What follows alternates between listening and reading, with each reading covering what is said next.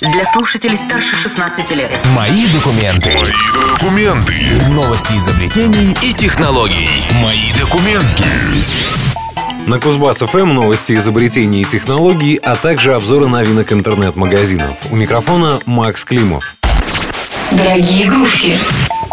Интернет-гигант Google планирует расширить географию присутствия своего фирменного магазина Google Store по всему миру. Все начнется уже в этом году, и что самое интересное, совсем скоро магазин заработает и в России. Всего в этом году Google Store будет доступен в 52 странах и на 25 языках, причем Россия, по слухам, идет в первой волне. Ранее стало известно о подготовке к запуску в нашей стране локализованной версии голосового помощника Google Ассистент. Его бета-версия уже вовсю тестируется нашими соотечественниками. Запуск Google Store в России откроет много новых возможностей. У россиян появится возможность покупать те продукты компании, которые ранее в нашу страну не поставлялись. Это могут быть умные колонки серии Google Home или смартфоны серии Pixel. Вероятно, и другие гаджеты от Google тоже станут доступны для приобретения. Но вот с ценами на них интернет-гигант пока не определился. И едва ли они останутся на уровне американских. Сроки запуска Google Store в России, вероятно, объявят позже.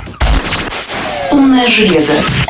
Компания Facebook не собирается сидеть и смотреть, как конкуренты постепенно захватывают рынок умных динамиков. Она намерена выпустить собственное подобное устройство, причем говорят, что колонок будет сразу две. Согласно инсайдерской информации, Facebook представит умные колонки с кодовыми именами Алоха и Фиона, и их показ пройдет уже в середине текущего года. Обе новинки будут оснащены гигантскими по меркам данного класса устройств экранами на 15 дюймов по диагонали, при помощи которых пользователи смогут проводить сеансы видеосвязи со своими родственниками, так что без веб-камеры здесь тоже не обойдется.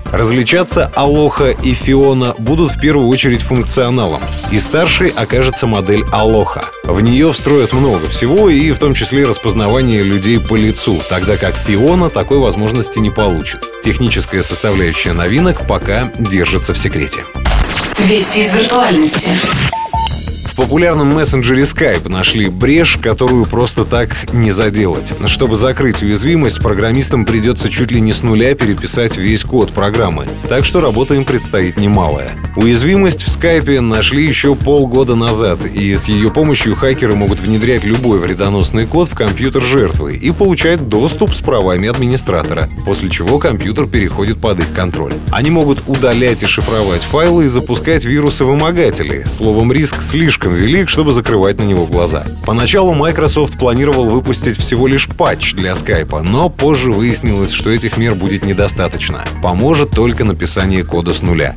Программа затрагивает только настольную версию мессенджера, но при этом брешь присутствует в Skype и под Windows, и под Linux, и под Mac OS. Так что будьте осторожны. Сроки релиза пролеченного скайпа Microsoft уточнять не стал, но раз уж проблема имеет столь массовый характер, решат ее, по всей видимости, быстро.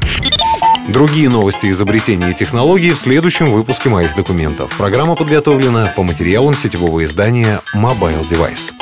Мои документы. Мои документы. Новости изобретений и технологий. Мои документы.